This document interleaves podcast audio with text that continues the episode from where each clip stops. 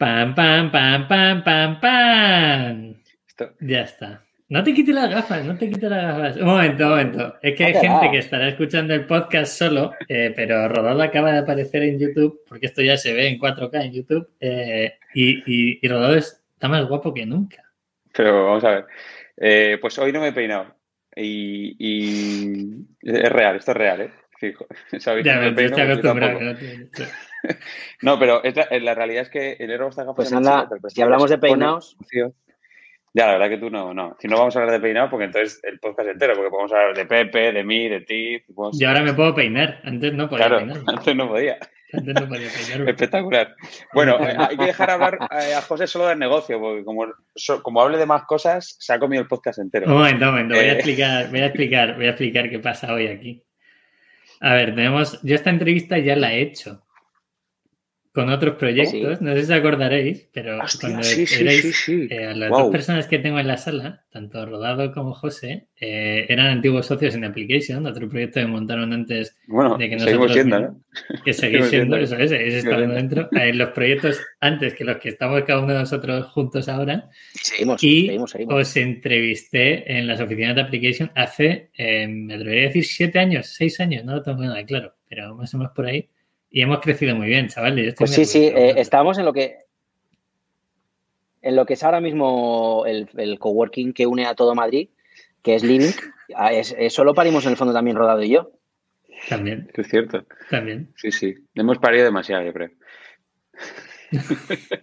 No hay para, no hay para nada. Ojo, que Vale. ahora, el tema con, el- con los paridos, ojo, que nos estamos metiendo en un jardín. Vamos a cambiar. cierto. No vamos, a, no vamos a entrar en jardines todavía. No, Eh, bueno, Rodado ya gafas, ya gafas, así que la simetría de su cara ahora mismo es perfecta, porque las gafas. De- Ya te las has me quitado, ya hacen- se las has quitado. Me hacen daño, Las- me hacen daño. Las gafas lo que hacen es te ponen la cara más simétrica, ¿vale? O sea que si alguno de los que nos ve o escucha tiene algún tipo de, de imperfección en la cara, que se ponga gafas, verás cómo se llama guapo guapa. Esto no es broma, ¿eh? Esto, ¿Por qué André Bueno. Buenafuente y Berto llevan gafas? Pues esa es la razón, ¿vale? Ahí Porque son- sepa todo el mundo. Porque, es decir, si eres feo, ponte gafas. Eso es lo que Pues claro, te hace, te hace la simetría de la cara. No es broma esto. Eh, me he leído un par de estudios. No, no hay ninguna coña esto. Pero bueno, fuera de eso, hemos venido a hablar de Kilimanjaria. José, ¿cómo lo he dicho bien o mal? No, no, Kilima- Kilimanjaria, Kilimanjaria. Kilimanjaria. Yo es que escucho Kilimanjaro y ya se me va la mano. Entonces, Claro. eh, si es Kilimanjaria, pues ahí estamos. ¿Qué temas tratamos hoy? ¿A quién tenemos? Eh, José, preséntate tú. Venga, que hay mucha confianza. Cortito, Pues- que te veo. Cortito. Yo soy un, un animador en serie. Eh, me dedico a animar a la gente y a juntar personas. No, es, es verdad, yo siempre digo que parte de, parte de mi Dale, trabajo dale. ha sido que la gente sea feliz en donde está. Eh, pero bueno, mi formación, yo soy ingeniero de informático, conocí a Víctor hace 200 años, eh, teníamos, estábamos más delgados y éramos más guapos. Y, y nada, montamos application y pues el gen, el virus, porque no es un gen, es un virus del emprendimiento, eh, caló en mí y ahí estoy emprendiendo cosas. Eh, he lanzado dos proyectos en los que estoy ahora eh, particularmente involucrado, que estoy muy contento. Uno es un proyecto de neurorehabilitación para pacientes de ictus, que además de hecho nos acaban de aprobar un ensayo clínico con 900 pacientes en el Clínico San Carlos. Estamos súper contentos. Y, mm, pero bueno, este proyecto es para gente, tengo una socia que es muy inteligente, mucho más inteligente que yo, que es neurologopeda, que se dedica a rehabilitar pacientes. Yo, yo estoy ahí de paso, ¿sabes? Y, y luego un proyecto que es más para mí, más, más de toda la vida, que es comprar patatas y huevos y venderlos en forma de tortilla o, o haciendo costillas o lo que sea, que es Kilimanjaria, ¿no? La verdad es que es un proyecto en el que estoy súper involucrado y, y me lo estoy pasando muy bien. Muy bien. Bueno, pues hablemos, hablemos de eso. Rodado, dale ya la Esa- esa pregunta. presentación rápida. eh, dos, dos cosas, dos cosas que ya sabes, pero repito. eh, tienes un comodín que puedes utilizar cuando quieras. Suerte. Y eh, que conste que hoy vamos un poco a cuchillo contigo porque, porque como hay confianza y además me sé muy bien tu, me sé muy bien tu business. eh, pu- pues, pues oye, pues, pues es que esto va a ser maravilloso porque vamos a ¿Eres tener mucha inversor? información. ¿Eres inversor, relevante. Soy inversor, soy inversor, sí. Un poco de rebote, pero sí, sí, soy inversor porque eh, si José monta un proyecto, no, pues... de rebote no. De, de rebote me refiero que, que fue, fue, fue como un mix de cosas, me hizo llegar ahí. inversor totalmente em, fan, porque además mola, mola, ser, mola ser inversor de algo que puedes comer. Es interesantísimo eso, es una cosa muy chula. si, no em, vendes, si no vendes, pues por lo menos te lo puedes comer. Claro, te lo puedes comer, que es interesante. y, bueno, el comodín, y aparte vamos a empezar con una ruleta de preguntas muy rápida, ¿vale? Para que la gente ubique el proyecto súper, súper rápido, ¿vale? Entonces son preguntas que prácticamente se contestan con, con monosílabos, ¿vale? Entonces empezamos. Eh, Kilimanjaria. ¿Cuántos años de vida tiene el proyecto? Ocho, eh, ocho, diez meses, de, diez meses. ¿Me veis? Creo que había un momento que se ha cortado. Diez meses. Sí, se ha cortado. Diez meses, diez meses, perfecto. Eh, ¿Facturación mes de media? Pues ahora estamos facturando 75.000 al mes. Vale. Eh, ¿Equipo ahora mismo y, inversión privada sí o no? ¿Y cuánta pasta habéis levantado? Pues a ver, nosotros hemos hecho, aquí hay muchas preguntas, ¿eh? voy a ir en orden y si se me olvida alguna, luego como buen periodista me corriges. Eh, hemos hecho bastante pasta de nuestro bolsillo, bastante, en torno a unos 300.000 euros. luego somos actualmente 10 personas en nómina, aunque eh, como buenos emprendedores los socios al principio no estamos cobrando. Y sí que tenemos inversión porque a los 300.000 iniciales que pusimos los socios fundadores nos hacía falta un poco más de pasta, 150.000 euros más de socios profesionales. Entre los cuales está, por ejemplo, Jesús Alonso Gallo, que encima es una, es una persona maravillosa y que es un inversor que tiene bastante, bastante experiencia además en este, en este campo concreto. Yo creo que Jesús tiene eh, experiencia en todos, nos atreveríamos a decir. bueno, es, que eh, Jesús es, es, un inversor eh, de los pocos business angel de verdad que hay en este país. Un, un beso, Jesús, te queremos. Se lo mandaremos. Se lo mandamos, ¿Cuánto, cuánto, cuánto equipo sois? Coño, Has dicho 10, ¿no? 10 has dicho, ¿no? Sí, sí. Yo sé que si lo ve, si yo sé que esto lo ve. Sí, sí, lo sé, lo sé. Sí, es muy fan. 10 personas eh, esto va a ser, eh, contratados en nóminas. O sea, nosotros ahora mismo tenemos, diez, tenemos tres cocinas y en cada cocina hay tres personas. Y luego tenemos una persona que hace de área manager en, eh, en cada una de estas cocinas. Adicionalmente, y que acabamos de incorporar, tenemos cinco personas en cocina central. O sea, que son diez personas en las cocinas satélite y cinco en la cocina central. Vale. ¿Y cuántos platos pedidos servís eh, a lo largo de un mes? Aprox. Pues ahora estamos en torno a unos 3.500 pedidos mensuales. Vale. Vale, pues ya acabo con mi, con mi roulette. Eh, Pepe, ¿le damos? ¿Empezamos? Sí, interesante una cosa que ha dicho José de los 3.500 pedidos, porque aquí muchas veces traemos e-commerce que se dedican eh, sobre todo a industria textil, que es lo que más conocemos. Trajimos a Witaka, que os dejaremos el enlace en la parte de abajo. y hoy con José es diferente porque vamos a ver cómo la logística, al ser un producto específico y caliente, tiene sus cositas, ¿vale? Y, a José le preguntaremos que nos explique un poquito todo. Eh, José, yo tengo una pregunta.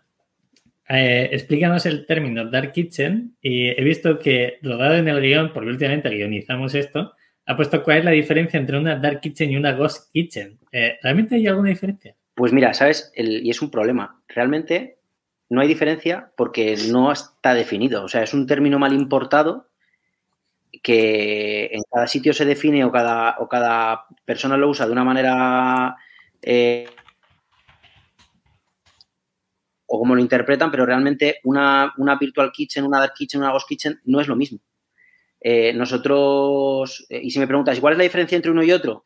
Te voy a decir que como no hay un estándar de que hayan dicho, oye, esto es así, esto es asá, pues yo te voy a decir una cosa y probablemente le preguntes a otra persona que esté en el sector y te va a decir que no está de acuerdo, ¿no? lo que yo entiendo por las Ghost Kitchen son las, las facilities, las industriales, las, cocinas, como por ejemplo vuestra Cuina o Cooklane, que lo que es una gran infraestructura, que son las que de hecho están teniendo problemas ahora en el tema de la Comunidad de Madrid porque están prohibiendo eh, las cocinas, porque son básicamente como coworkings de, mm, de restaurantes, ¿no?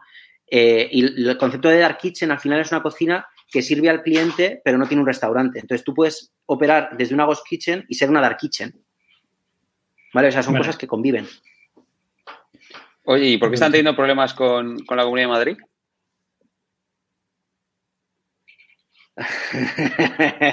Eh, voy a dar la respuesta polite.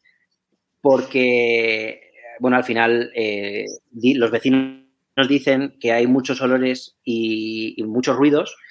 Eh, ya os digo, nosotros no operamos en el modelo de las Ghost Kitchen, o sea que no tengo tampoco ningún interés particular. O sea, de hecho, a nosotros, a nuestro negocio, nos vendría mucho mejor si prohibiesen las, las, las, las God Kitchen porque nos, nos, quitan competidores del mercado. O sea, que yo encantado de que las prohíban. Pero la realidad es que hay un discurso bastante partidista del, del problema y, bueno, eh, molesta mucho más, hace mucho más ruido una, una, una, terraza debajo de tu casa que una de estas cocinas que tienen eh, un montón de, de, bueno, de control de incendios, de, filtros en las, en las, campanas, etcétera. Eh, pero vamos, básicamente es eso, ¿no? Que dicen que hay muchos olores y, es, y lo que sí que es verdad es que al final, oye, pues si tienes un hub de 30 o 25 restaurantes, que, eso sí que, es real, ¿no? Entonces yo creo que ahora el trabajo está en regular bien el, el, cómo deberían funcionar para que no haya ese trajín de motos. Vale. Oye, y para, para meternos a de huello, es decir, eh, cuéntanos qué es Kilimanjaria, sé que tienes tres marcas, cuéntanos un poco, que la gente ponga en contexto también tu proyecto eh, y luego nos metemos en la partida de numeritos, ¿vale? Pues a ver, eh, realmente Kilimanjaria, nosotros lo que hemos querido crear, o sea, como la esencia era de declararle la guerra a la comida basura. Porque al final, joder, parece que pides comida a casa y estás obligado a, pedir mierda cósmica, ¿no? Porque al final, eh, pues sí que es verdad que lo que funciona mucho es, por desgracia, un Vips, un eh, un Burger King, un KFC, un, bueno, estas, estas marcas que todos conocemos. Luego es verdad que hay algunos restaurantes que tienen cosas que están muy bien, pero luego también hay bastante desconocimiento de la gente porque en el caso, por ejemplo, de la comida sana o la comida healthy, la, gente se piensa que comerse un poke o comerse un sushi es sano y al final es eh, hidrato de carbono refinado eh, con azúcar y con más azúcar y con más azúcar y con más azúcar, ¿no? Entonces, un poco lo que queríamos hacer era, mm, trabajando en el concepto de comida real, decir, oye, em, tú te puedes pedir un día unas costillas y ponerte gocho, pero, pero quiero que te comas unas costillas de calidad. O sea, la, materia prima que trabajamos en Kilimanjaria es premium. Y eso es indispensable para absolutamente todo lo que hacemos. La materia es primera, primera calidad y no tenemos eh, ultraprocesados. Evidentemente, cuando me pides unas costillas con salsa barbacoa, pues desde luego no es una comida de dieta. O sea, que sea sano no significa que sea de dieta, ¿no? Eh, tenemos, bueno, a nivel de marcas que me decías, ¿no? Tenemos Oh My Ribs, que es un, americano especializado en costillas y, bueno, tú has bueno, yo creo que lo habéis probado los dos, ¿no? El, tema de las costillas, pues es un escándalo, como están de buenas. Luego tenemos otra que es Ravilucione, que es pasta gourmet. Y ahora contaré detallitos de esta parte de la pasta y eh, Hakuna Patata, que es un especializado en, tortillas de patata. En, el caso, por ejemplo, de Ravioluzione, que era uno de los retos que teníamos, o sea que hemos metido bastante, bastante I más D, las pastas terminan de cocinarse durante el envío para que lleguen al dentes, ¿no? O sea, tú ahora mismo pides una, una carbonara en, Bueno, aquí puedo decir, puedo decir competencia. Sí, sí, claro. No me vais a, regañar por decir otras marcas. En absoluto. Tú te pides una, un plato de carbonara, en la mafia se sienta a la mesa y es mm, mierda cósmica. Eh, qué poco polite soy, de verdad. No, no, no. un plato de pasta nuestra y son platos. ya, ya, ese es el problema, que puedo decir lo que quiera.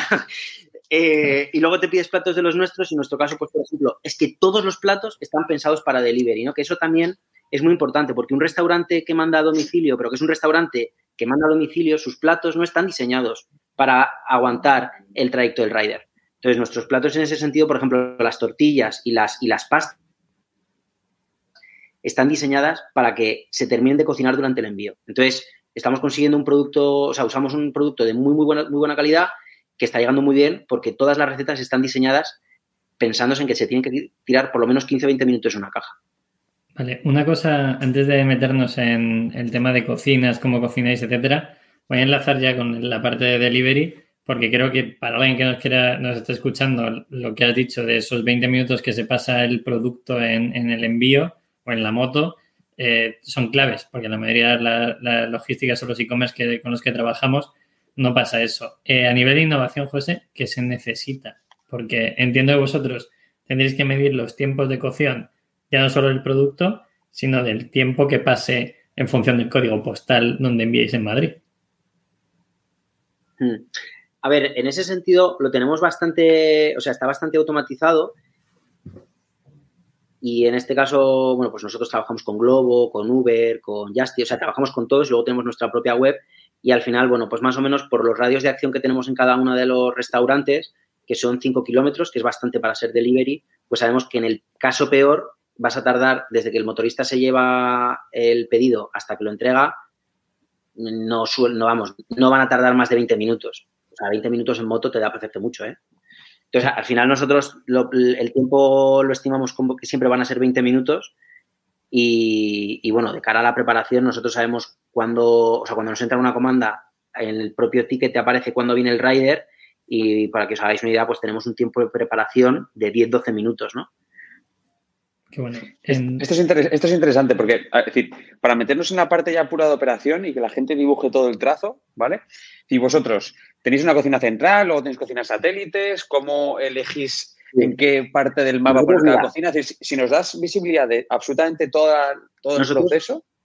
nosotros tenemos una cocina central, ¿vale? Desde ahí producimos la comida, por ejemplo, las costillas las hacemos 48 horas a baja temperatura. Te puedes imaginar que las costillas eh, tienen un proceso previo de preparación. Eh, de hecho, nosotros, bueno, trabajamos con cocinas frías, que es, eh, para que se entienda fácil, nosotros en la cocina industrial que tenemos, pues las costillas las estamos haciendo 48 horas a baja temperatura y cuando llega el momento de ya están listas, las, las pasamos de 90 grados a un grado y medio en dos minutos. O sea, es un abatimiento de temperatura brutal para cortar el proceso de cocinado y una vez que están a un grado y medio, pues en el caso de las costillas se congelan.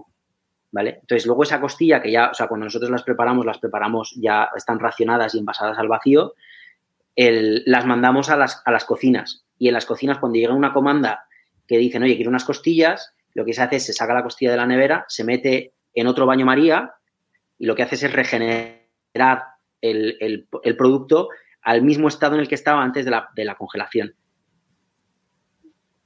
Eh, por eso conseguimos unos tiempos de preparación rápidos, ¿no? La única diferencia es, por ejemplo, que tenemos, ¿no? La tortilla de patata. La tortilla de patata, nosotros usamos un huevo, macho, que eh, me da pena no tener aquí ninguno para enseñarlo, pero tú, los huevos que usamos puedes cogerlos de la yema. O sea, tú el, huevo eh, haces así y los coges de lo naranja y no se rompe. Son unos huevos de unas gallinas de corral que le compramos a, a, un granjero de Extremadura. Son gallinas criadas en libertad, que no las dan, que no las dan antibióticos, eh, bueno, las alimentan, de hecho, las alimentan con, con pellet, con huesos de aceituna, que es, bueno, es un tema, hay un tema, no sé, veterinario, pero que por lo visto el hueso de aceituna es maravilloso y mágico y lo que hacen los antibióticos lo quitan y se lo da el hueso de aceituna. Eh, y en el caso de la, de la, patata lo mismo, ¿no? Nosotros la, la patata la preparamos en la cocina central, que de hecho nuestras patatas, nuestras tortillas de patata son súper sanas precisamente porque además no tienen, no tienen contacto. O sea, yo no frío en la misma sartén 200 tortillas y tu aceite no lo tocan 200 tortillas. La patata se prepara, por así decirlo, en cocina central y lo que se hace en la cocina, en la, en la cloud kitchen, eh, lo que se hace es mezclarla con el huevo y, bueno, se hace el proceso de preparación de la tortilla, pero vamos, nosotros preparamos una tortilla de puta madre en tres minutos y medio. Si mi padre te escucha decir eso, pues Mi padre te escucha decir los tres minutos y medio. Se la voy a dar, le voy a llevar una a José y le voy a decir, papá, la horita y media que tú te pasas con tu mimo y tu cariño, esta gente lo hace en tres minutos y medio. Yo, esa parte también es parte de innovación vuestra, ese es el punto. No, de hecho, es una, una cosa que además nos hace particular ilusión porque yo dije que íbamos a vender tortillas de patata en Seúl. Tío, una de las cosas únicas en el mundo y que se nos reconoce es la gastronomía y realmente no hay exportación de la gastronomía española. O sea, quiero decir, en España hay muy buenos restaurantes, pero te vas fuera de España. O sea, me da vergüenza, tío, que tú te vayas a. que los, que los yankees sean los que se han comido el mercado de la gastronomía. Si venden mierda, si no saben cocinar, no saben lo que es el aceite de oliva. Pues entonces nosotros tenemos que reconquistar el mundo de la comida y vamos a vender tortillas de patata en Seúl, tío. Si además, ya arrancado, ya arrancado, José. Ya ¿Cómo? ¿Cómo, José? ¿Cómo lo vas a hacer? O sea, ¿Cómo, cómo puedes no lo cuento, no quieras saber todo. Claro, para eso te traigo, para que me cuentes todo, José, está claro. El proceso que tenemos es, o sea, tiene una parte artesanal brutal, de, calidad de preparación en el último momento, pero pero hemos hecho un I más D. En el, caso de las tortillas, tío, además te vas fuera y la gente te dice, ah, sí, Spain, ole, ole, toros y, tortillas.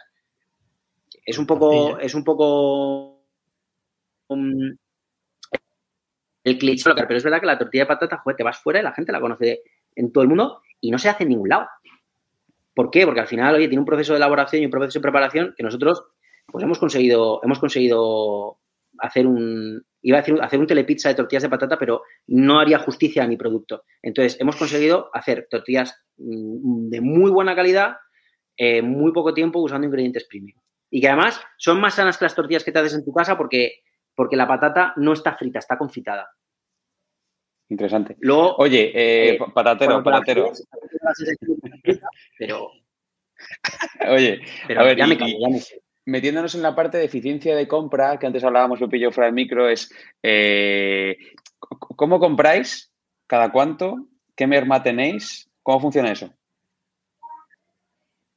Pues mira, una de las maravillas del negocio que hemos montado y que lo hemos montado desde el principio así es que no tenemos prácticamente nada de merma, porque todos los productos elaborados eh, están, eh, se preparan envasados al vacío y casi todos a baja, o sea, usamos mucho cocina a baja temperatura lo que nos da unas, además por laboratorio, o sea, nosotros eh, pasamos, vamos, tenemos, tenemos investigaciones, eh, certificados sanitarios, no me salía la palabra, sobre los procesos y, por ejemplo, yo las, las costillas tengo un año para venderlas sin que tenga merma. O sea, por fecha de caducidad, por así decirlo. las, las patatas tengo ocho meses para venderlas. Entonces, realmente por merma tenemos muy, muy, muy poquita merma. O sea, por ejemplo, sí que es verdad que hay determinados productos en, la cocina que sí se preparan ahí, por ejemplo, cuando nos piden un burrito de costillas, pues el burrito lleva, lleva lechuga y lleva tomate y evidentemente pues la lechuga y el tomate tiene mm, dos, tres, cuatro días de, duración y eso sí que lo tiras, pero es muy poco lo que realmente tiramos, por lo cual tema de mermas poco. Y en el tema de, compras, pues por ejemplo costillas, pues tenemos un proveedor que, ahora mismo le estamos comprando 400 kilos de costillas a la semana. Y son todo proveedores locales. Oye, y, una, cosa, una duda que tengo. Em, yo creo que una de las claves para que, luego lo veremos, ¿no? Pero una de las claves para que haya buen margen de negocio es cocinar tú. Es decir, no comprar comida y calentarla en los megasornos, ¿no? Que ha habido algún modelo que ha funcionado así. Ha habido muchas dark kitchen que funcionan así, ¿no? Compran productos de, Sí. No, no, todo lo que preparamos nosotros, todo, todo, es nuestro. Claro, si vosotros tenéis cocina, es decir, la cocina propia eh, eh, es decir, que la tenéis a las afueras, ¿no? Es la que os sirve. Pues desde ahí llegáis al cliente, que vendéis en, caliente. Y esta es, esta es la pregunta que te quería hacer. La última milla, ¿no? Desde que yo pido a través de tu web hasta que, hasta que me llega. ¿Cómo hacéis esa logística? ¿Con quién la hacéis? ¿Tenéis empleados propios? Eh, ¿Lo hacéis con otro? ¿Cuánto os cuesta? Pues mira, ahora mismo no tenemos empleados propios, pero justo ayer me estaba haciendo ya sabes, ya sabes que yo soy el señor de los Excel. Eh, ayer justo estaba analizando el coste de, hacerlo propio. Ahora mismo estamos trabajando con una empresa que se llama Stuart y la verdad es que estamos muy contentos.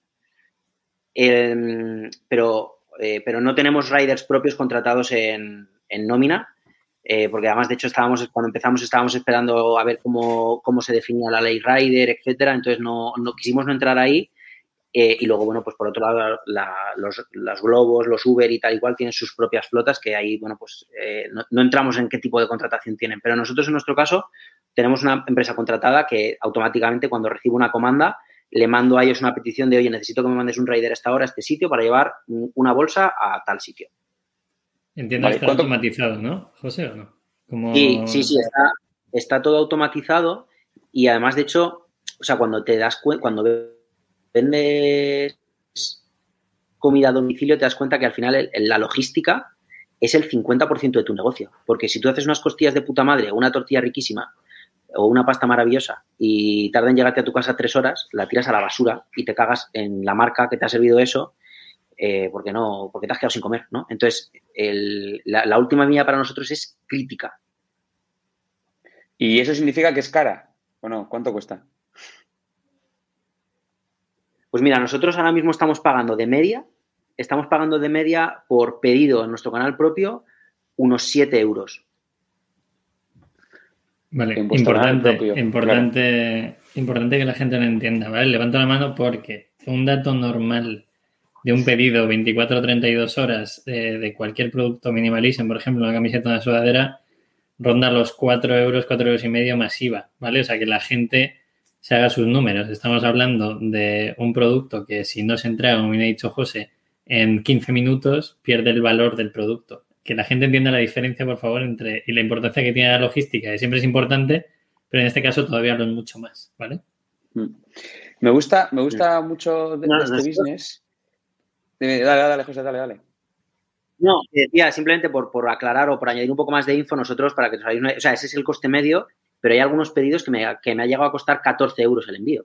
Entonces, yo al cliente, le, claro, si te lo mando a 6 kilómetros, a mí me cobran por kilómetro, tengo una, tarifa mínima que son, me parece que son 5 euros masiva, o sea, todos los precios que os estoy diciendo son sin IVA. Y a partir del tercer kilómetro, cada kilómetro me suma un euro 15.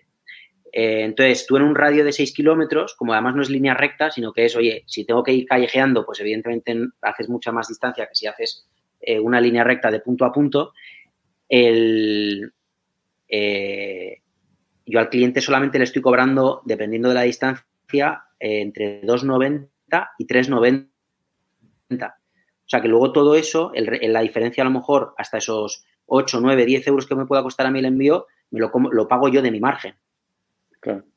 Claro, em, una, cosa, una cosa que me gusta mucho de este business es que hay que afinar mucho, mucho, mucho, ¿no? Porque los márgenes no son tan, tan grandes. Luego vamos a meternos y decir, luego, luego me gustaría dar visibilidad a la gente de, de, en general, qué partidas se van a cada cosa, ¿no? Dentro de la cadena de valor eh, en un pedido, ¿no? De 25 es un pedido, que se va cada cosa, luego nos metemos en eso, pero em, antes de meternos en eso, la gente tiene que entender cómo, cómo se vende, ¿no? Es decir, cómo se vende ahora mismo comida online, ¿no? A domicilio. Eh, básicamente se depende, ¿no? Igual que Minimalism depende de Facebook y de Google para vender, ¿no? Porque de PPC, de los canales de tráfico, de cómo consigues llegar a la gente, vosotros hoy dependéis de las plataformas, ¿no? Entonces, las plataformas son Google, ¿no? Pero Google son Globos, son, decir, cuéntanos un poco la relación con las plataformas. ¿Cuánta pasta se lleva, es decir, qué porcentaje de la pasta se lleva a la plataforma? ¿Qué se puede hacer para aparecer arriba o que no aparezcan nunca? ¿Cuál es tu relación con las plataformas? Mi relación con las plataformas, diré, y aquí les doy la medalla, Globo sin duda alguna es la mejor con diferencia. De cara al trato con el restaurante. Luego, a nivel de condiciones, para que os hagáis una idea, todos más o menos, o desde luego cuando entras, eh, dices, oye, soy un restaurante, quiero vender comida a domicilio, toc toc, aquí estoy, déjame vender en tu canal. Las condiciones son prácticamente iguales para todos cuando, cuando empiezas. Te cobran ojo al dato, un 30% de la venta bruta. Voy a destacar lo de la venta bruta porque realmente te dicen que te cobran un 30% y no te están cobrando un 30%, te están cobrando un 34%. Cierto. Eh, porque si sobre cierto, cierto. tengo que pagar impuestos y lo, pago sobre la venta del producto, no de lo que me llega a mí de Globo. Entonces, eh, eh, la verdad es que en ese sentido es difícil, o sea, tú comprendes que es difícil ganar dinero o que una marca pequeña gane dinero porque necesitas una optimización brutal. ¿Y, qué, hay que hacer para para vender? bueno, nosotros estamos fomentando muchísimo el canal propio, o sea, al final eh, yo les veo, somos una marca mm, que parida, ¿no? Que decías antes, vamos a parir. Eh, pues, pues, joder, vaya jardín que me iba a meter ahora mismo. no te metas, no te metas. eh, al final nosotros hemos nacido con ese, sabiendo que éramos una marca de delivery y teníamos que tener platos y unos escandallos con margen suficiente para, poder trabajar con, los globos y los just de turno. Y también es verdad que eso nos permite tener una relación con ellos mucho más amigable que a lo mejor otro restaurante, porque mientras que otros restaurantes lo ven como un vampiro malvado, nosotros le vemos como un partner. O sea, me un 30% también en delivery y me están dando un canal comercial. Entonces, creo que eh, hay que también su justicia, o sea, al final es mucho, pero oye, también aportan otras cosas. Pero sí que es verdad que nosotros siempre intentamos fomentar todo lo que hacemos de marketing y todo, todo lo que hacemos de, cara a la fidelización. O sea, el objetivo que tenemos es que tú nos descubras por Globo, pero al final luego tengas una licencia para pedirnos en nuestra plataforma. Y para que os hagáis una idea, y es un dato bastante bueno porque he comprobado otros datos con otros restaurantes, eh, nosotros tenemos actualmente bueno, depende un poco del mes, pero en torno a un 30% de, de, nuestras, de nuestros pedidos es de nuestro canal propio. Qué bueno. Eh, claro, pero. Bueno, vienen de Globo. vienen de Globo, José. O sea, tú puedes trazar o hacer la trazabilidad de un, pedido que haya venido de una plataforma externa a la vuestra, cuántos te quedas y cómo luego puedes implementar esa recurrencia. Claro, es verdad que como Víctor sabe que soy un poco pirata, es verdad que alguna vez algún cliente que nos ha llamado, oye, no, que estoy intentando hacer un pedido en Globo y le digo, o en, o en Justit o en el que sea, eh, si lo haces en nuestra plataforma vas a tener menos, o sea, sigue intentamos en ese sentido, si alguno nos llama, intentar pescarlo, pero no tengo trazabilidad. O sea, realmente si un cliente, porque, porque estas plataformas no te dan información del cliente. O sea, Justit no nos da el nombre. Entonces hay veces, inclusive, eh, Justit tiene un legacy técnico, tío, que da vergüenza. Funcionan fatal. Es un horror dramático de juzgado de guardia. Funcionan fatal, tío. Pero, o sea, es que si te pongo, me pongo a contar cosas de Justit, es que no te las vas a creer. Entonces, nos han, llamado, nos han llegado, y además estos son unos cachondos, porque cuando llamas un viernes o un sábado o un domingo a, a Justit, básicamente te salta un contestador automático y te dicen screw you y te cuelgan, ¿no? Y, llaman al restaurante y dicen, no, es que Globo no me atiende. Y digo, ya, si es que, eh, o Globo o Justit, insisto, me da igual, no, no, no quiero personificar, pero problemas de los riders nos llegan a nosotros y es que yo no tengo ni idea ni de cuándo me van a salir riders ni nada de nada porque no son míos. Eso también, eso por ejemplo es lo que más me jode de la relación con las, con las plataformas, es que el mal trabajo que puedan hacer ellos jode tu marca. Porque al final el restaurante que no le ha llevado la comida a tiempo es el tuyo, no es Justin. Vale. Una cosa aquí que creo que puede ser interesante hacer el símil, eh, cuando mucha gente nos habla de marketplaces, rollo Zalando, Amazon, etcétera, incluso nos preguntan por qué Minimalism no está en este tipo de marketplaces. José lo ha dicho muy bien, es que el cliente no es nuestro. No, o sea, este tipo de plataformas nunca te dan el dato del cliente. Entonces, si hay una incidencia, una devolución, se tiene que tramitar con el marketplace o con el canal de captación, como está comentando José, y es un problemón. Y luego fidelizar a ese cliente, posiblemente se vaya a otro que tenga un precio, a no ser que tengas un producto muy bueno, le guste tu marca. ¿Qué cosas hacéis, José, para fidelizar en ese pedido? O sea, metéis alguna tarjeta, metéis vuestra web. ¿Qué, podéis hacer que pueda hacer una marca como la vuestra para que eso pase? Eh, o sea, nosotros, lo primero, de cara, de cara al cliente, somos, creo, de verdad, de los pocos restaurantes que damos un servicio de atención al cliente premium. O sea, si tú llamas un día a cualquier hora te vamos a coger el teléfono y además diré que el teléfono en este caso lo cogemos eh, eh, o Marta, que es mi socia, o yo. O sea, los problemas con los clientes los estoy atendiendo directamente yo, porque es verdad que de cara a automatizar el, eh, todo lo que queremos hacer y todo lo que queremos montar, necesitamos saber cuáles son los problemas al milímetro. Entonces, estamos dando una atención al cliente en ese sentido súper top y además muchos clientes luego nos lo, nos lo, dicen, en plan, estoy flipando porque tengo un problema y en mi vida me han tratado así en un restaurante, porque yo creo que al final la gente entiende que, pues mira, te voy a poner un ejemplo, ¿no? Que nos pasaba el otro día. Eh, el sábado pasado el viernes pasado en Madrid cayó el diluvio universal por la noche. Todas las cocinas las cerramos a las once y media, hubo un tío que pidió a las once y cuarto y a las once y diecisiete cayó el diluvio universal, ¿vale? Entonces al final, oye, por la noche, diluvio, los riders no pueden, no pueden trabajar. Eh, o sea, es que es, vamos, ya más que soy motorista, te pasa una de esas y es que no puedes ir, ¿no? Y, a las 12 los riders se, se, acaban. Ya no hay riders a partir de las 12 de la noche. Entonces, claro, este señor se quedaba sin cenar. Oye, mira, es que no te podemos servir el, pedido, em, te lo voy a mandar en un Cabify.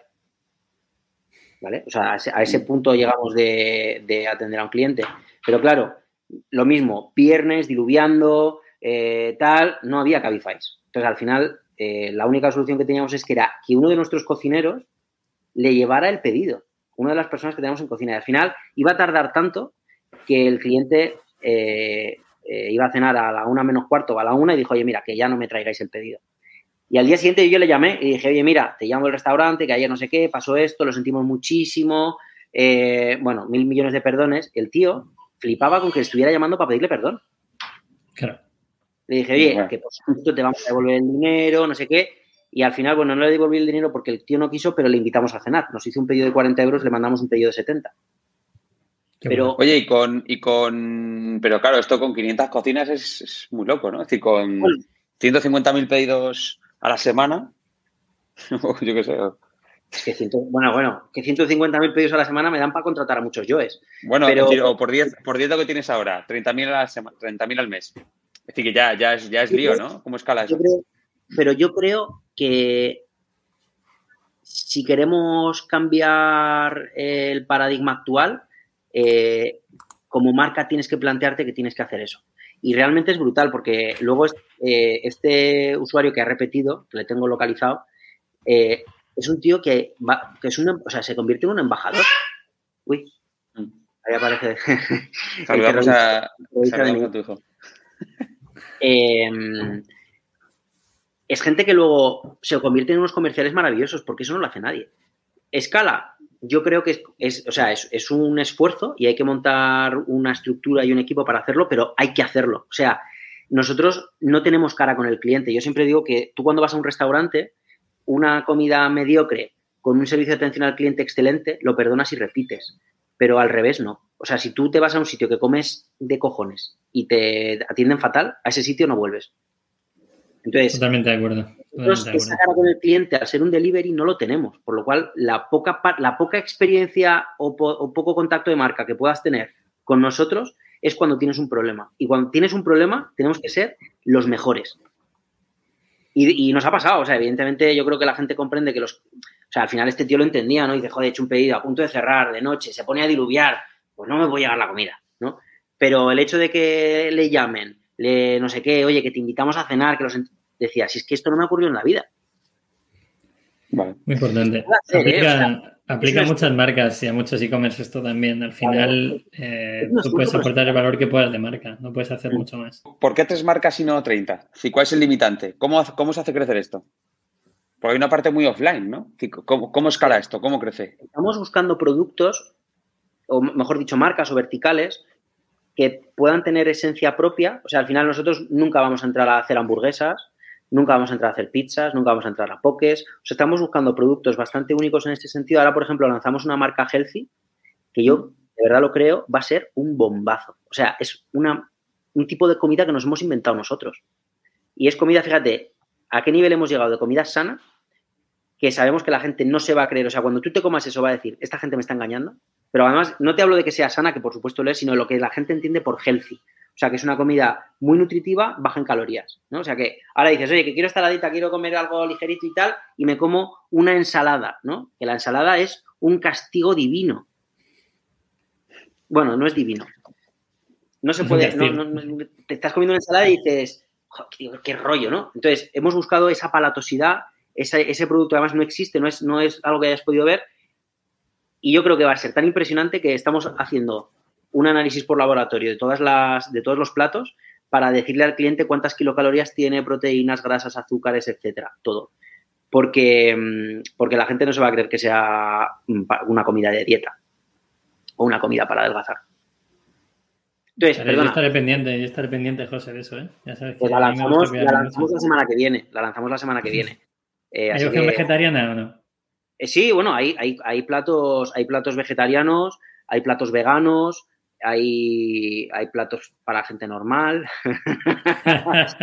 Eh, hay de todo, hay de todo.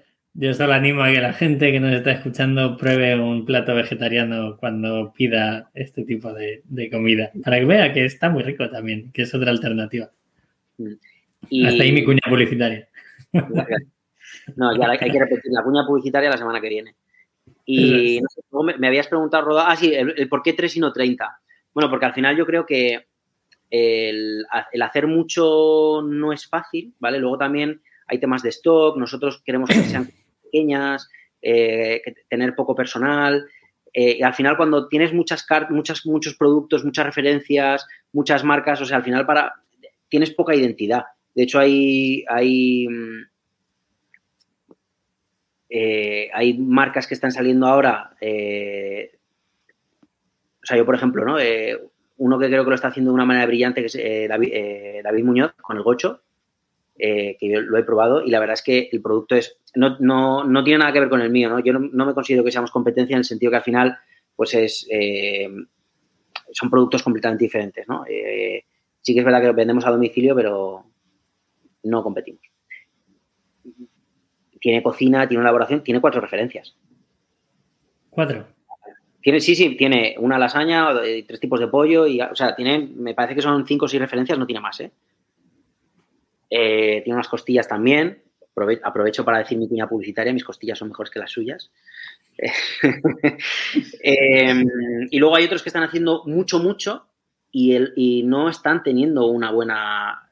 Yo, por ejemplo, bueno, que como aquí se puede decir de todo, me veis, yo he pedido la gran familia mediterránea y a mí en ese sentido me ha decepcionado, porque me han puesto un cachopo que digo, joder, me estás cobrando 20 pavos por un cachopo de un tío que es una estrella Michelin y el cachopo no vale un, no vale un, cao. Esperemos que lo escuchen de forma proactiva. O sea, si lo escuchan, que, mejore. si no, que escriban a José. Dejaré, dejaré el Twitter de José abajo, por si acaso. Yo soy un tío, soy un tío polémico. Eh, pero a mí, por ejemplo, del mismo modo que el producto de David Muñoz me ha flipado, o sea, es un 12 espectacular. la gran familia mediterránea me ha decepcionado. ¿no? O sea, de llegarme, hasta el punto de llegarme cierta comida, eh, no mal estado, ¿no? Pero congelada, porque al final cuando tienes una elaboración muy compleja o, tienes frescos, por ejemplo, el pescado, o tienes mucho volumen o es muy complicado tratar el pescado, ¿no? Nosotros, todos los platos en ese sentido queremos que eh, sean garantes de que, oye, este plato lo puedo congelar, lo puedo descongelar bien, tiene proceso de cocinado. Al final el pescado, cuando lo, es sushi, pues es complejo, ¿no? Eh, tienes que tener muy buen, muy buen género, si, lo congelas el pescado hay que descongelarlo bien, con tiempo. Nos han pasado, y hay, de todo, ¿no? Entonces nosotros, eh, esa parte de proceso y de definición de producto, de hecho nosotros tenemos un checklist con 18 checks, eh, en, este caso Victoria, que es, la chefa, es la que se inventa los platos, pero Juan, que son los dos socios míos, es el que, el que un poco es el encargado de, de, vale, Victoria ha hecho un plato muy guay, ha hecho una receta muy guay, pero este plato tiene, tenemos que ser capaces de hacerlo un millón de veces, que, las, que el millón de veces salga igual y que, y que, bueno, pues que mantenga las propiedades organolépticas, que todas estas cosas. Es un cheque enorme, porque de hecho, nosotros que queremos abrir Valencia, el día que abramos Valencia, nuestra cocina central seguirá siendo Madrid. ¿Hasta dónde podéis escalar, José? Aquí la duda. Eh, has dicho que quieres abrir Valencia. Mm. ¿Qué tienes en mente? Mira, nosotros la idea que tenemos es abrir Valencia, Zaragoza, Málaga, Sevilla. Partiendo de la cocina central de aquí y hacer cocinas en, cada, ciudad. Sí, en principio todas estas eh, ciudades que te he dicho, eh, la cocina central seguiría siendo Madrid, porque como al final yo tengo mucho tiempo de, o sea, yo te mando las costillas y tengo un año para venderlas, pues yo te puedo surtir un mes de costillas y y te la pongo una vez al mes. Es verdad que tengo un coste logístico de transporte, eh, bueno, pues que al final tengo que mandarlo refrigerado, etcétera, etcétera, pero, pero me sale a cuenta. Hemos echado cálculos y o sea, al final montar una cocina central es una inversión muy tocha y, tengo un producto con el margen suficiente como para que me salga rentable mandarlo refrigerado a Málaga. Yo estoy viendo la cara de rodado y queremos saber cuánto cuesta montar ambas cocinas, la tocha y la no tocha. Pues ¿cuánto, cuesta, ¿cuánto cuesta una cocina de media y cuánto tardas en rentabilizarla? Una cocina, una, cloud kitchen, ¿vale? a nosotros nos está costando con la obra, eh, a ver, la obra entended que, que puede variar un poco de un local a otro, ¿no? Al final nosotros lo, pero vamos, más o menos. La obra son unos, unos entre 20 y 25 mil. Nosotros, todas las que hemos hecho hasta ahora han estado en torno a los 20, pero bueno, es verdad que hemos visto hemos tenido otros presupuestos y, están en ese entorno, ¿no? Entre 20 y 25. Y mm, el proyecto de obra son 9.000. El proyecto de obra te incluye la, la gestión de las licencias, el no sé qué, el proyecto de obra, el proyecto de industria, no sé qué. Y luego en maquinaria, pues otros 35.000. Joder, o sea, por 60 pues tienes una cocina. Mm, pero bueno, también comparativamente con, con, otros, pues al final abrir un restaurante, y esto es otra de las ventajas y de escalabilidad que tenemos, un, una cocina... Mm, o sea, al final nuestra cocina es mucho más barata que la de otro restaurante porque nosotros al no tener fuegos, no necesitamos salida de humos, no tenemos, eh, no tenemos residuos de aceites, no, no tenemos nada de eso, pues sale mucho más barato y la maquinaria que necesitamos, pues, pues evidentemente se nota, ¿no? Eh, por eso os digo que al final que prohíban las cloud kitchen, o sea, mejor dicho, las ghost kitchen, eh, como puede ser un Cuina o un Cooklane o lo que sea, pues a mí a priori me quita me quita competidores del mercado, porque ¿qué ofrece un Cuina a, una, a un restaurante que no tiene un proceso de elaboración como el que tenemos nosotros? Les ofrece la, ya, todo el proyecto montado, las salidas de humo, los fuegos, no sé, que eso es lo caro realmente. Entonces, el, donde antes el restaurante se enfrentaba a una inversión de 400 o 500 mil euros, o sea, realmente en un restaurante te puedes gastar lo que te dé la gana, ¿no? Pero haceros idea que una cosa medio razonable son unos 400 mil euros, ¿vale? Hmm. Al final, una plataforma de estas, una, una Ghost Kitchen, lo que te hace es cambiarte esos 400.000 euros, te lo cambia por 3.000 euros al mes o 4.000 euros al mes o el modelo que tengan. Y un porcentaje sobre las ventas. Y no te escaques, no te escaques. ¿Cuánto tardas en rentabilizarla, José? Que a ti te gustan mucho los estilos. No, no, bueno, no, no demasiado porque al final pues hazte idea que estamos facturando con cada cocina aproximadamente, estamos facturando unos 25.000 euros al mes y estamos creciendo. Entonces, la rentabilizas. No, no, no, en nuestro modelo no tardamos mucho en rentabilizarla. También es verdad. El otro día, el otro día me decía Miguel, Miguel Antón, buen amigo de Pizza. decir, bueno, tiene, sabes que tiene bastantes negocios. Eh, él, ha estado metido, eh, sin decir nombres de negocios, él ha estado metido en este, en este mundillo y, él decía que tardaban, que es la media que tenía controlada era año y medio. En año y medio empezaban a seguir números verdes. Más allá de, es decir, facturando mucho, ¿eh? eh año y medio, porque eh, al final es rentabilizarla, no, no tener el cash, es decir, rentabilizarla, es decir, claro, cubrir el gasto, la amortización y todo este rollo. Pero, por ejemplo, en el caso del tipo de cocinas de Miguel, son diferentes, porque Miguel necesita humos, necesita fuegos, o sea, a Miguel le cuesta bastante más dinero que a mí montar una cocina. Bueno, pero tú has tenido que montar la cocina principal, ¿no? ¿O no? Decir, la, Esta es una de las ventajas que hemos tenido, que como el proyecto, nace, el proyecto nace de, o sea, Juan y Victoria son, como sabe Víctor, son primos míos, que tienen un restaurante que se llama All Right, que les iba muy bien, llegó la pandemia, ostión de la pandemia, ostión del gobierno, y a mí me... Ha tardado 49 minutos. Está bien, está bien, está bien.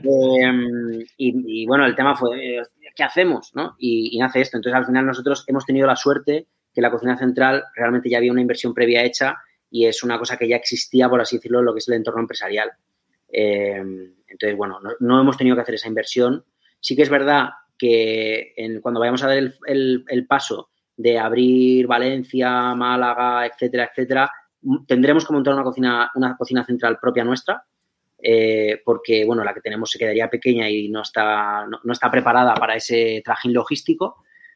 Mm, pero vamos a haceros una idea que rentabilizar una, o sea, una cocina de esas, pues, pues te puede costar solamente lo que es la maquinaria y la adaptación del local en torno a unos 600.000 euros pero por el tipo de, por el tipo de, proyecto al que te enfrentas, no te merece tampoco la pena comprar, eh, alquilar un local. Lo lógico es que lo compres. Yo he estado en una cocina vuestra... estás poniendo que para, montarte, para montarte una cocina central, calcúlate un kilo. Vale. Bien, una cocina central, para de vender en Valencia, no sé qué, en tal y un kilo. Todo, llave en mano. Claro, claro, Sí, sí, recuerdo, decir, eh, recuerdo cuando estuve ahí en, en, el, en, la pedazo nave que tiene Huitaca en las afueras de Madrid, que también, ¿no? Es decir, la obra que tuvieron que hacer, lo que tardaron y demás, una inversión brutal. En vuestras cocinas se cocinan tres marcas. Es decir, en una sola cocina vuestra cocináis tres marcas, ¿vale? yo estoy en vuestra cocina y lo, he visto. Hmm. En la Small Kitchen tenemos, bueno, tres y ahora cuando lancemos la cuarta tendremos cuatro. Pero sí, sí en, en, una cocina, en una cocina que nos cuesta 60k, yo monto cuatro restaurantes. ¿Y no necesitas cocineros profesionales o, tienen que ser cocineros? ¿Qué perfil tiene que tener la persona que está en cocina? No, de hecho no son, no son cocineros porque realmente como el proceso, o sea, lo que es la cocina, se hace en la cocina central, ahí realmente lo que hacen es eh, manipular el alimento, ¿no? oye, pues la costilla, pues regenerarla es meter una bolsa en, una cuba con agua caliente, contar ocho minutos, sacarlo, abrir la bolsa, poner la salsa. No, es, no son cocineros, son eh, ayudantes de cocina. Vale. Y me quiero meter ya en el, eh, Pepe, me voy a meter ya en el barro, ¿no? Si voy, a, meterme en el barro a, machete.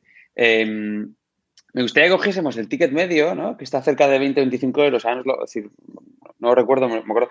Si el ticket medio y, entendamos bien cómo es de fácil o, de difícil rentabilizar estos 25 euros, ¿no? Porque si partimos de que el ticket son 25 euros y el 30% se lo está llevando, eh, es decir, la mayoría se lo está llevando en la plataforma, eh, el 70%, ¿cómo se divide?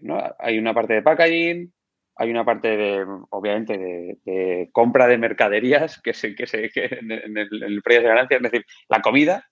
Em, otra parte que es el delivery, que es el envío. ¿Cuánta pasta acaba quedando normalmente? Eh, nosotros, eh, te, voy a, te voy a pintar dos escenarios, ¿vale? Porque por un lado, o sea, las ventas en mi canal propio no tienen nada que ver con las ventas a través de una plataforma. Entonces, claro, claro, claro. en lo que es el... O sea, lo que entiendo por, por, lo que es el margen bruto, nosotros tenemos como por así decirlo dos niveles. O sea, de, de lo que yo vendo, eh, pues si vendo una tortilla y la tortilla... O sea, sé que cuando vendo una tortilla, por narices tengo, tengo que sacar un packaging, ¿no? Entonces, el, eh, para mí tengo un coste de producción y un coste de packaging, que eso es intrínseco a la venta de un producto, y luego a partir de aquí hago dos ramas, que es, oye, eh, en mi canal propio, pues el margen evoluciona así, y en, mi, en, un canal de un tercero el margen evoluciona de otra manera. ¿Por qué lo, tengo así? ¿Por qué lo tenemos así? ¿no? Porque al final, o sea, Globo o, bueno, las plataformas eh, nos cobran un porcentaje sobre la venta, pero se encargan de la logística. ¿Vale? Y en el caso de, en el caso de mi canal, pues eh, evidentemente luego yo tengo una serie de costes de marketing y tengo unos costes logísticos. Entonces, al final, pues más o menos... José, un momento, para que la gente lo entienda, ¿en ese 30-35% que se llevan ellos, incluye la logística? Sí, sí, claro. Ojo, porque no está tan mal. bueno, sí, claro, depende del ticket. Depende aquí, del ticket. Depende, aquí depende del ticket que tengas. Y luego, por ejemplo, en nuestro caso, pues para que te das una idea, ¿no? El ticket medio que tenemos con Kilimanjaria eh, es un 50% superior a la media de los tickets de, que tiene Globo. Entonces, ¿qué pasa? Que Globo está muy abierto a negociar con nosotros porque somos una marca que tiene mucho margen. Hecho, ¿Cuánto de margen? ¿Cuánto de margen? ¿Cuánto de margen?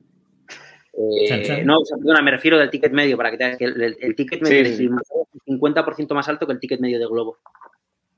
Vale, o sea, sí, sí, ya, pero me refiero a decir, de, de es que, es que me, me, a mí se me ha parecido el, el es decir, yo tengo la sensación de que las Dark Kitchen no existirían, es el fenómeno Dark Kitchen no existiría si no, si no hubiese existido antes el fenómeno Globo, el fenómeno Deliveroo, el fenómeno Just ¿no? El fenómeno... Es decir, creo que no hubiesen existido o por lo menos no serían tan, tan potentes, ¿no? No habría... Eh, no, no, estaría tan profesionalizado. Es decir, bueno, creo que va de la mano, ¿no? Entonces, es verdad que el, el, gran objetivo de Kilimanjaria debería ser cada vez captar más clientes en canal propio, porque me imagino que son más rentables, ¿no? Es decir, de canal propio, eh, y, so, y, y, sobre todo, además, que son clientes, no son ventas, ¿no? La diferencia de cliente-venta, es, decir, es un cliente que tú puedes controlar, al que puedes eh, pelear, perseguir, etcétera, etcétera, le puedes seguir. Eh, ¿Qué hay que hacer para que sea rentable? Porque yo me imagino que con un 30% de salida, si la comida normalmente te va a quitar otro, otro 30, otro 40 y el packaging te va a quitar otro 10, ¿no? La, comida, la comida no te, no, no te come tanto. Mira, yo aquí lo he quitado. Eh, para que te das una idea, ¿no? Yo el, el margen bruto que tengo, eh, quitando el coste de producción de comida y el coste de packaging, ¿vale? Es en torno a un 75%. Vale. ¿Vale? O sea, que yo quitando el coste de paga, o sea, eh, sobre el precio que tengo de venta, le quito, le quito el coste de producción de comida y le quito el, el packaging y me queda en torno a un, entre un 70 y un 75% dependiendo de la marca y el tipo de producto. ¿vale? vale. Luego, con ese 75% me, me tiene que quedar, eh, pues eso, para pagar el resto, ¿no? Pero para que tengas una idea, el margen bruto que me puede quedar en Globo está en torno al 45-50%. Vale. Vale. Y, y, claro, entonces la siguiente pregunta que me viene a la cabeza es. Y en mi canal propio, perdona, y en mi canal propio, pues el margen claro, es de, de, en torno a un eh, 65%. O sea que vale, y, y, y, cuántos pedidos, y, ya me callo, ¿eh? que estoy yendo muy a machete. ¿Cuántos pedidos? Pues claro, 100. estoy mucho en la rentabilidad, ¿no? Es decir, ¿cuántos pedidos tienes que hacer por cocina para que esto empiece a ser rentable? Es decir, estoy pensando en, en, en, en dónde están los, los, números, ¿no? Para decir, oye, met, sigo metiendo pasta para crecer. ¿Dónde está ese límite de decir, venga, va, eh, hasta aquí tengo que igualar el, el, el, el, margen de contribución, ¿no? Para seguir metiéndole pasta y que esto siga creciendo. Bueno, ya sabes, creo que entiendes la pregunta que te he hecho. Bien. sí, te contesté antes de que me preguntaras. Ah, vale, vale, te perdón, perdón. Con 100, con 100, pedidos, con 100 pedidos diarios, pero claro, 100 pedidos diarios con cuatro restaurantes que no está. Claro. Ya. Porque al final, claro. Claro, no, no, por marca, sino por cocina. O sea, yo una, mm. con menos, realmente son 90, pero yo siempre digo 100 para, para que haya, bueno, para, para, motivar, ¿no? Pero nosotros a partir de 100 pedidos diarios por cocina, eh, eh, esa, esa, cocina eh, gana dinero. Bueno, José, yo tengo una duda, ¿eh? ¿Vas a meter más caña con el margen? No, no, iba, iba, iba pero da igual, da igual. Venga, dale, venga. Me caliento, me caliento, me caliento. No, no, dale, la carilla, dale, dale, venga. No, es decir, De eh, hecho, perdón, perdón un segundito, ¿eh? Simplemente Sí, sí. para dar otra tobita al que le toca. Eh, en- en nosotros hemos, pagado, hemos pasado de pagar 600 euros de luz a pagar 1.200 euros de luz al mes por cocina. Claro. Eh, entonces, claro, hemos tenido que subir un poquito el número. Antes era el número era ligeramente más bajo, eh, pero bueno, hemos tenido que subir porque al final eh, la luz está siendo. Claro, nosotros, como usamos mucha, mucha electricidad, o sea, son cocinas que para que os hagáis una idea tenemos contratados entre 25 y 30 kilovatios, pues, pues al final, claro, el, el tema de la luz tal y como está, pues, pues nos está haciendo pupa en el, en el margen. Interesante. vale, vale. Pepe, dale tú, ¿eh? no te preocupes. Dale, dale. Sí, sí. No, yo tengo mucho interés porque tenemos información de cómo vais a intentar crecer la marca propia o cómo crecen en canales propios, mejor dicho. ¿Vais a tocar tele? ¿Y, y cómo lo vais a hacer si lo vais a hacer? Pues lo vamos a hacer con mucho, mucho amor y mucho cariño. Pero sí, todo sí. lo que hacéis, ¿verdad? Pero, Claro, pero explícanos, explícale a alguien, José, que quiera empezar a tocar tele. Veas Nada. que Minimalism quiere tocar tele. ¿Qué hago yo mañana? Te vamos a, vamos, vamos a ir por orden, ¿vale? Voy a darle la vuelta a la Te voy a dar el comodín yo a ti. Eh, ¿Cuál crees que es el mejor canal de marketing que tenemos? Mm, Quitando plataformas o manteniendo Eh, plataformas. no, yo sí, te, te hablo de, de donde yo pueda meter dinero. Te hemos probado, hemos probado todo, ¿eh? Sobre todo este Tiene que, ser, tiene, que ser off- tiene que ser offline. Offline tiene que ser. Seguro. Bien. Es offline. Eh, eh, donde, do- lo que mejor nos ha funcionado, que vas a flipar en colores, es el buzoneo. Sí. Pero by far. Porque claro, también es verdad que del mismo modo que tú com- compites en DT, porque hay veces y dices, joder, llego aquí, la- la- llego con mi tecnología, con mi diseño, con no sé qué.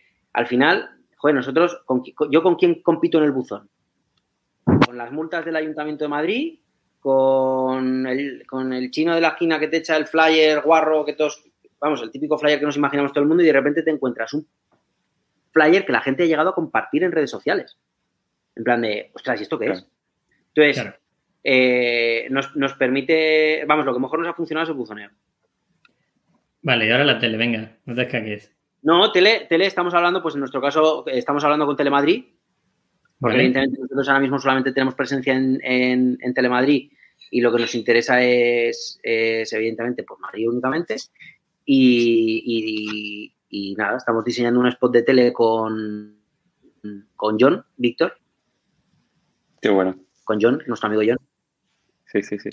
Y es relati- es relativamente fácil, por- porque yo pensaba que la tele era mucho más cara, también es verdad que no es lo mismo Telemadrid que Antena 3, pero al final te das cuenta que, que el más media em, está ahí. De hecho, cada vez nos estamos gastando menos en, en- en digital, cada vez menos, porque además quiero huir de los hijos de puta de Facebook y de Google que no hacen más que cambiar el algoritmo para que no te enteres de nada y sigas gastando dinero ahí como si no hubiera un mañana. Y, y es que, o sea, em, me sale mucho más baratea, mucho más barato buzonear todo Madrid, literalmente, ¿eh? me sale mucho más barato buzonear todo Madrid que, darle dinero a Google o a Facebook para anuncios. Entonces, el presupuesto nosotros al principio empezamos invirtiendo mucho en digital y, y ahora estamos gastando 1.500 pavos al mes y si puedo gastarme 500, me los serán 500. Estamos yendo todo a offline. José, hay una duda para la gente que nos escuche. Eh, ¿Se ha llegado a plantear cuando vayáis a entrar en la tele el Media for Equity o, o en este tipo de, No, de cadenas es mucho- pequeñas? Es, mucho, es, es mucho más barato llegar con la panoja, eh, que están caninos, y porque con, con la pasta aprietas, con el equity no aprietas. Vale. Entonces, la gente que no entienda qué es eso es que ellos, por anunciar en tu producto, tu empresa en la tele, pues se quedan un porcentaje de la sociedad que lo más normal es que en la siguiente ronda se recompre, ¿vale? Eso sería más o menos el resumen muy global, pero para que la gente lo pueda llegar a entender. Si, tienes, si tienes pasta para pagar, es mejor pagar. Siempre, duda. eso siempre. Vivir a crédito no tiene demasiado sentido, por lo menos en este país. No, y sobre todo, sobre todo hacer acciones, ¿no? Claro, nada, nada. Para algo que es una prueba, para algo que es una prueba. Sí, Sí, sí, claro, dices, oye, dame 10 millones de euros que lo voy a reventar, porque lo tengo claro. Pues venga. idea, estamos planteando un presupuesto de tele de unos 25.000 pavos. Bueno, está Vale. muy bien. Qué sentido. interesante, ya, no, ya tengo- contarás cómo va. Yo tengo una, José, de la que no te vas a escapar. Siempre al final hablamos de futuro. Ya has hablado de futuro, de, nuevas ciudades, de la posibilidad de tener que abrir otra cocina de las matrices. Eh, has dicho que quieres mandar tortillas a Seúl. Ah, vale, pensaba que ibas a preguntar otra cosa. Ah, sí. No, todavía no, esa se la dejo para rodado. ¿Cómo, ¿Cómo vas a llevar, cómo vas a llevar tortillas a Seúl? ¿Es viable llevar una tortilla a Seúl? No, en ese caso habría que montar una cocina central. O sea, al final el, poder mandar, el poder usar una cocina central, pues por ejemplo, sí que es verdad que una de las ciudades que tenemos muy en el radar es Berlín. Es una ciudad que se pide muchísimo delivery, está súper desarrollado y hay la calidad, o sea, la competencia que hay es mala, la, calidad no es buena. O sea, creemos que se puede que se puede crecer mucho por ahí porque ya te digo, la calidad del producto que tenemos es, es joder, Rodado lo ha probado, ¿no? Es, es muy mm. pro. O sea, no es una cosa. La gente no está acostumbrada a pedir eso, a, pedir a domicilio y que le llegue esa comida. Em, entonces, creemos que puede funcionar muy bien porque en ese sentido es un mercado maduro y que además, oye, que los, que los alemanes se vienen aquí en verano a la Costa Brava, a, Mallorca, donde sea, que les ponen una tortilla de patata seca como una sola de una zapatilla y les parece que es un manjar. Pues imagínate si les pones una tortilla jugosita, recién hecha y tal, en su casa, maravilla. Yo, yo, yo creo que sé cuál es la siguiente pregunta y es con la que vamos a cerrar el podcast. Rodado, te la cedo y si no es la que yo creo, te la hago yo. Vale. Venga, me parece bien. No, la, mía, la mía sigue siendo de business. Es decir, yo te agradezco que hayas venido aquí y que sigas manteniendo el estilo de energía eh, que te caracteriza. Y obviamente la última pregunta es complicada. ¿Qué tiene que pasar? Has metido ya socios en la empresa. Entonces, ¿Qué tiene que pasar para que Kilimanjaria se venda? Pues mira, te voy a contar dos cosas. Lo primero, que, como no estoy muy seguro si he firmado un NDA para esto, no lo voy a decir, pero una empresa grande nos ha querido comprar eh, prácticamente al inicio de la compañía. ¿Qué coño? Si además los NDAs no sirven para una mierda. Burger King nos intentó comprar y les dijimos que no. Eh, porque no. Es que vaya personaje, yo creo que nos van a cerrar el podcast, Pepe. Bueno. La hora civil o algo, no sé. no tengo mucho problema. Eh, no, tenía sentido, ¿no? Porque además para nosotros no. O sea, ellos querían, veían que teníamos una cosa que estábamos planteando muy bien. Estas grandes. O sea, Burger King nunca jamás en la puta vida te va a poder vender comida sana. Es imposible. Entonces, es verdad que el mercado en ese sentido está pivotando.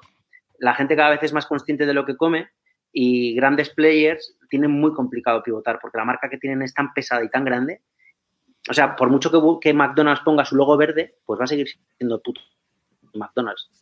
Em, entonces, eh, sí que es verdad que yo creo que hay una oportunidad para, jugadores como nosotros. Eh, y bueno, en ese sentido, pues creo que es un sector que tiene muchísimo M&A. Mm, pero te lo digo, es que me lo estoy pasando también que no me planteo vender la empresa. O sea, además ahora, ¿sabes? Me ocurre una cosa maravillosa que reconozco que es la primera vez que me pasa. O sea, tú sabes, Víctor, que en, Application hicimos, o sea, hicimos, nos, pegamos una currada que flipas a, intentar vender, a que salieran las cosas, eh, probamos las cosas 7 millones de veces, de 7 millones de maneras diferentes y, hostia, y al final, ¡guau! Costaba crecer que flipas. Pero tú ahora me preguntas, eh, ¿qué tengo que hacer para multiplicar mi facturación por 10? Y te lo digo y, te lo, y lo cumplo. Entonces, qué, importante eh, Me pasa que ahora mismo estoy en un punto, estamos en un punto como compañía en la que el equipo que, el equipo que estamos dirigiendo el proyecto, creo que todavía tenemos mucho recorrido. O sea, no estoy preparado para responder el tema de vender la pregunta, porque creo que todavía podemos llevar la empresa a, varios niveles por arriba, ¿no? Y, de momento, pues queremos, queremos seguir haciéndola crecer. A lo mejor llega un momento en el que, oye, ya no sé qué hacer, ¿no? Es, muy complicado. Mm. Y nos plantearíamos, pero bueno, en cuanto a M&A, es un sector que hay muchísimo, muchísimo manejo. O sea, no me... Pero de momento no me lo planteo. O sea, el objetivo que tenemos es ser capaces de escalar, escalar como estamos haciendo, manteniendo la, calidad, la atención al cliente eh, y, pasándonoslo muy bien.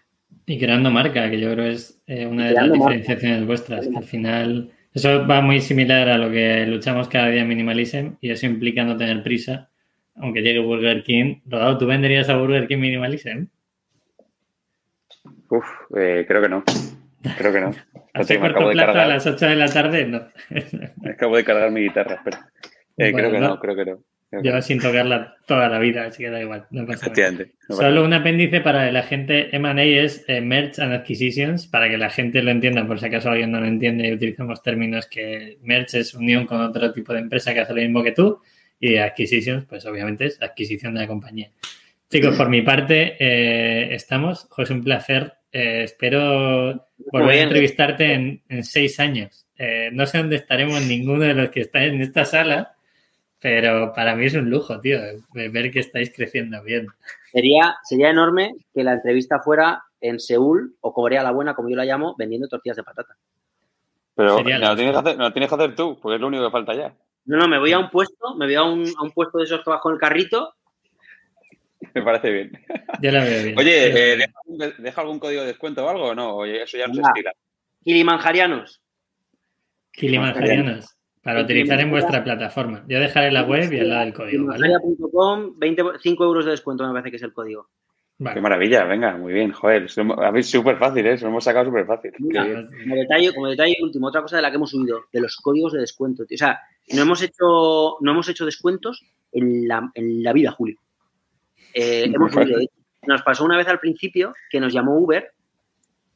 eh, y esto yo creo que hace falta concienciación por parte de la gente. O sea, creo que la gente, si quieres, si queremos premiar que marcas, eh, nuevas empresas españolas que puedan ser grandes, eh, que quieran, que, que guste lo que, no pidáis a través de un globo pedid directamente a la marca, porque es que es todo más fácil que salga mucho mejor.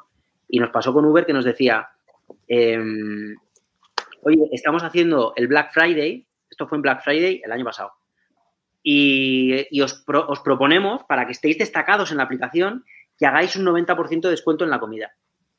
Y yo le dije a la tía, es, una broma, ¿no? O sea, al final estos hijos de puta han crecido a, raíz de, de cargarse a los restaurantes muy pequeños, porque todavía yo sé de qué va el negocio, pero tú le dices al bar Pepe que le llega el COVID, que no está vendiendo un carajo y que no puede vivir porque no tiene, no tiene tal, y llega Uber y le dice, no, que te destaco, tal, 90%. Y dices, tío, cabrón, dime tú Iván y te meto ya el dinero en la cuenta del banco. Y al final lo- lo- eso sirve para que Uber crezca, pero es una destrucción de valor del restaurante que está ahí acojonante. Entonces, No. nosotros hemos, eh, y de hecho hemos crecido más despacio comparativamente con otras marcas, porque no hemos hecho, o sea, nosotros los descuentos los hacemos, pues aquí, ¿no? En este entorno que es, es un entorno controlado y tal, pero no es, la atracción de la marca no tiene que ser que vayas a pagar menos. No estamos buscando ese tipo de clientes. O sea, el objetivo que tenemos nosotros es que nuestros clientes quieran disfrutar de una comida de calidad premium, no es cara para nada, o sea, estás hablando de que eh, dos personas pueden comer perfectamente por 25 euros y comen bien. Eh, Oye, que sí, que hay sitios más baratos, pues sí puede ser que haya los sitios más baratos, ¿no? Pero, pero no es lo que nos premia y hemos subido de los descuentos. Como marca, creemos que destruye el valor. Yo creo que es perfecto para cerrar la charla, porque eso es lo que hacemos en Minimalism también. Entonces, así ya no tiro más balones a- ni a tu tejado ni al nuestro. Eh, eh, compartimos valores y, y realmente creemos los tres que estamos en esta sala que es la forma de, de montar negocios. Hacerlo escalable, que vaya creciendo poco a poco, sobre todo sea rentable el día uno. Si al bar Pepe que ya has hablado antes le entran 500 pedidos con ese código del 90% de descuento, ese bar cierra mañana, ¿vale? Entonces que la gente lo entienda bien porque muchas veces cuando se compra estamos comprando a un precio en el que el negocio está perdiendo dinero. Por favor, entenderlo y ser conscientes de vuestras compras. No, o sea, Y al ahí, final, insisto, el. Discovery, el Discovery guay en un globo, pero si queréis repetir, hacerlo en las marcas. claro. Pues ahí lo dejamos, José. Qué ¿te parece bonito el último mensaje, qué bonito, qué bonito. En las marcas. Eh, vale, chicos y chicas, por favor, eh, si a alguien le ha gustado el podcast, que lo comparta. Esto al final la única forma de crecer es que lo compartáis con vuestros amigos. Si alguien quiere montar una cocina o quiere entrar en el negocio de delivery, compartir este podcast y si no hay una lista con 30 podcasts más donde podéis aprender un montón de cosas, porque a Rodado le llegan 100 mensajes a la semana a LinkedIn, no le da la vida para responderlos y por eso hacemos estos podcasts. Ya está. Es broma, le llegan 25 eh, y responde Vale, vale. de vez en cuando. Yo no suelo cuando. responder, así que eh, lo siento. Pero bueno, nada más. José, Bueno. ¿algo más? Nada, oye, que muchísimas gracias, que me lo pasa muy bien. Gracias a ti. Muy bonito. Muy bonito todo. Oye, chicos, gracias a todos. Un aplauso. Eh, Cuidaros nos mucho. vemos en el siguiente. Nos vemos pronto. Chao, chao.